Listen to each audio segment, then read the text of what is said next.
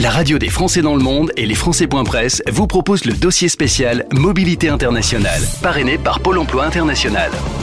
Le mois de la mobilité internationale. Comment on dit mobilité internationale en allemand, Alexandra? Internationale Mobilität. Oh, ça va, je pourrais le dire. Je pourrais m'en sortir.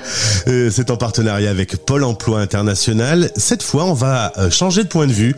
On quitte la France, on s'installe en Allemagne, direction Bonn.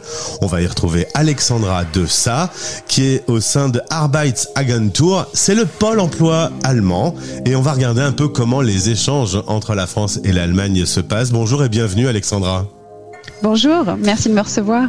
Très content de faire ta connaissance. Tu es originaire de Normandie. Je vais parler de ta ville d'origine parce que les Français aux quatre coins du monde, quand on va dire que tu viens de Honfleur, vont avoir des étoiles dans les yeux. Très jolie ville.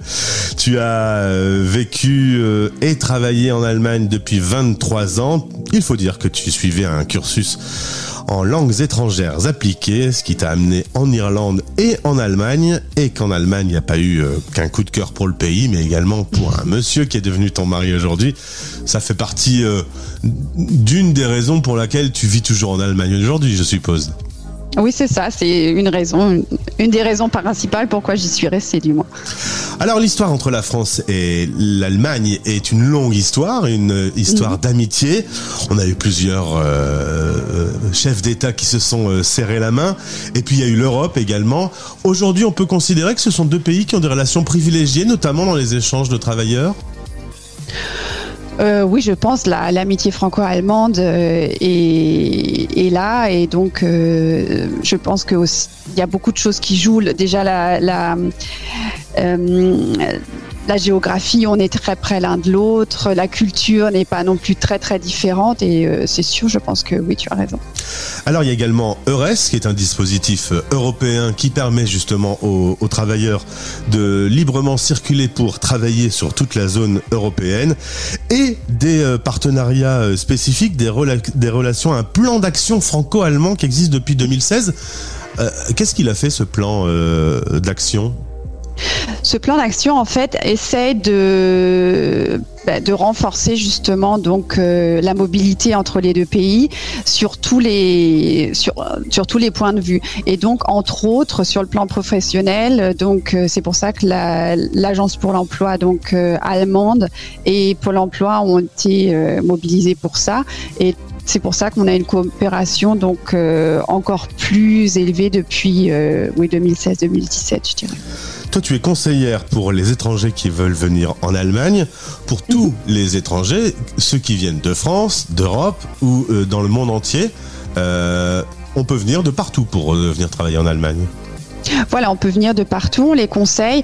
Bien sûr, euh, tu l'avais dit, au sein de l'Union européenne, on a la libre circulation, donc c'est beaucoup plus facile pour quelqu'un venant de l'Union européenne, ou disons, euh, il y a moins de, choses euh, qu'il faut regarder, mais on, conseille donc toutes les personnes. On leur donne des conseils, on leur dit ce qu'il faut faire, s'il y a un visa, s'il faut que les les diplômes par par par exemple soient reconnus il y a beaucoup de choses euh, qui sont à prendre en compte.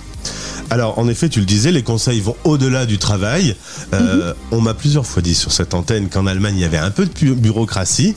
Quand on s'y installe, il faut avoir un numéro, il faut faire un certain nombre de démarches. Euh, beaucoup de ces démarches se font en ligne maintenant?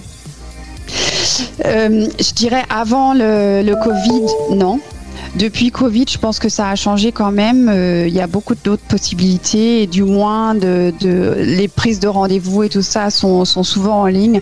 Il y a aussi euh, des possibilités d'avoir des contacts en ligne, même à la Arbeitsagentur par exemple. Les gens qui veulent euh, qui veulent s'inscrire peuvent s'inscrire aussi en ligne, mais la bureaucratie reste quand même peu lourde. Mmh. Mmh.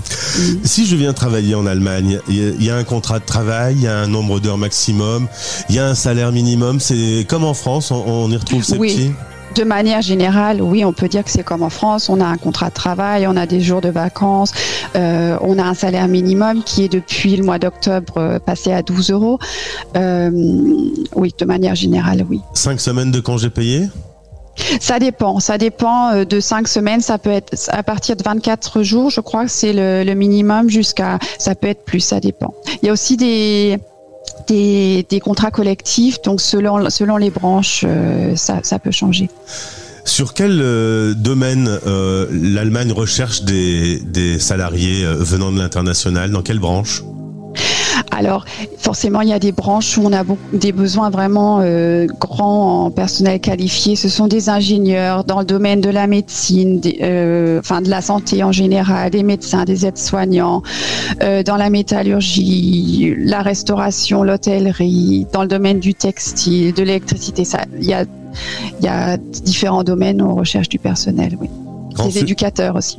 Grand sujet l'électricité en Allemagne en ce moment. Hein mmh, oui.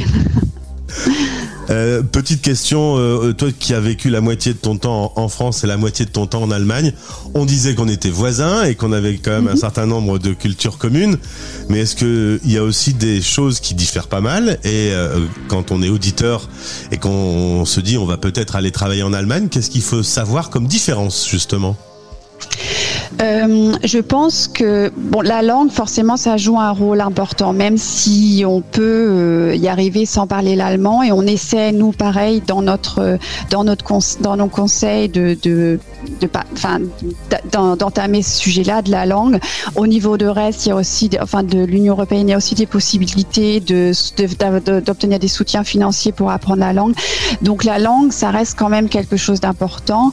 Euh, forcément, il y a des quelques différences culturelles Hein. Je le vois aussi au niveau des, CV, par exemple, quand je reçois des candidatures, euh, le CV allemand est encore euh, assez, assez strict, assez il y a classique, les CV français sont différents, sont très colorés, tout sur une page. Là, c'est ça, change. Les horaires de travail aussi peut-être, les horaires de travail en, en les les Allemands commencent plus tôt, je dirais, que les Français. Et hum, sur le plan hiérarchique, je dirais qu'il y a moins de hiérarchie. Enfin, c'est moins important peut-être en Allemagne qu'en France. Mais c'est très vertical en France. Voilà, que c'est pas, ça ne l'est pas en Allemagne. Enfin, dans la plupart des entreprises, du moins. C'est donc relativement assez facile aujourd'hui euh, de venir travailler en Allemagne. Euh, ça ne pose pas de problème majeur. Tout a été organisé, notamment mhm. avec RES, pour que euh, on puisse le faire assez facilement. Oui, c'est ça, on essaye, euh, bien sûr. Donc, euh, on, on essaye de, faciliter. Il reste important quand même de bien se préparer. Si je pars à l'étranger, bien sûr, c'est autre chose que si je, suis dans mon pays où je connais, je parle la langue, je peux, je sais où, à qui, euh, à qui qui me joignent, qui joignent si j'ai des problèmes. Ça reste quand même euh, quelque chose qu'il faut bien préparer. Un projet de mobilité, c'est vraiment un projet après bien préparé. Et puis ma dernière question, si euh, j'ai envie d'aller travailler en Allemagne, parce que par exemple j'y ai rencontré l'amour et que je veux m'installer là-bas, euh, comment on cherche les offres d'emploi? Est-ce que tout est sur le site de Arbeitsagentur? Oui, les offres d'emploi sont sur le site de l'Arbeitsagentur. On les trouve aussi sur le site RES. Donc, euh, il y a différents sites liens intéressants. Donc, euh, le site euh, arbeitsagentur.de. Il y a le site RES qui est intéressant et il y a aussi un site de la, du gouvernement allemand donc, dont s'occupe aussi l'Agence pour l'emploi c'est le site Make It in Germany.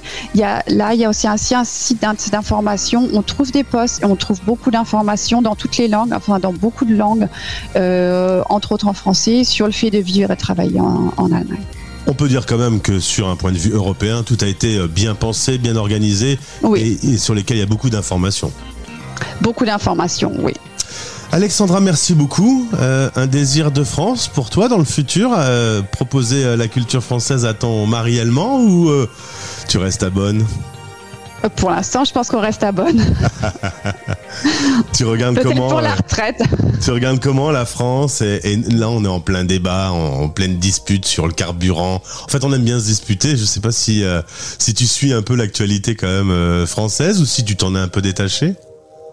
Euh, j'essaie de suivre quand même. Euh, puis j'ai ma famille encore en, France, donc euh, forcément le contact est là. Hein. On essaie de venir assez régulièrement sur la France. Merci beaucoup d'avoir répondu à nos questions. et alors c'est marrant, on entend un, tout petit accent allemand derrière. je sais. je sais, on me le dit. Alors je vais. Merci beaucoup aussi. Je vais essayer de ressortir mes cours quand j'ai fait allemand première langue. Auf Wiedersehen. Auf Wiedersehen und vielen Dank. C'était le podcast spécial Mobilité internationale.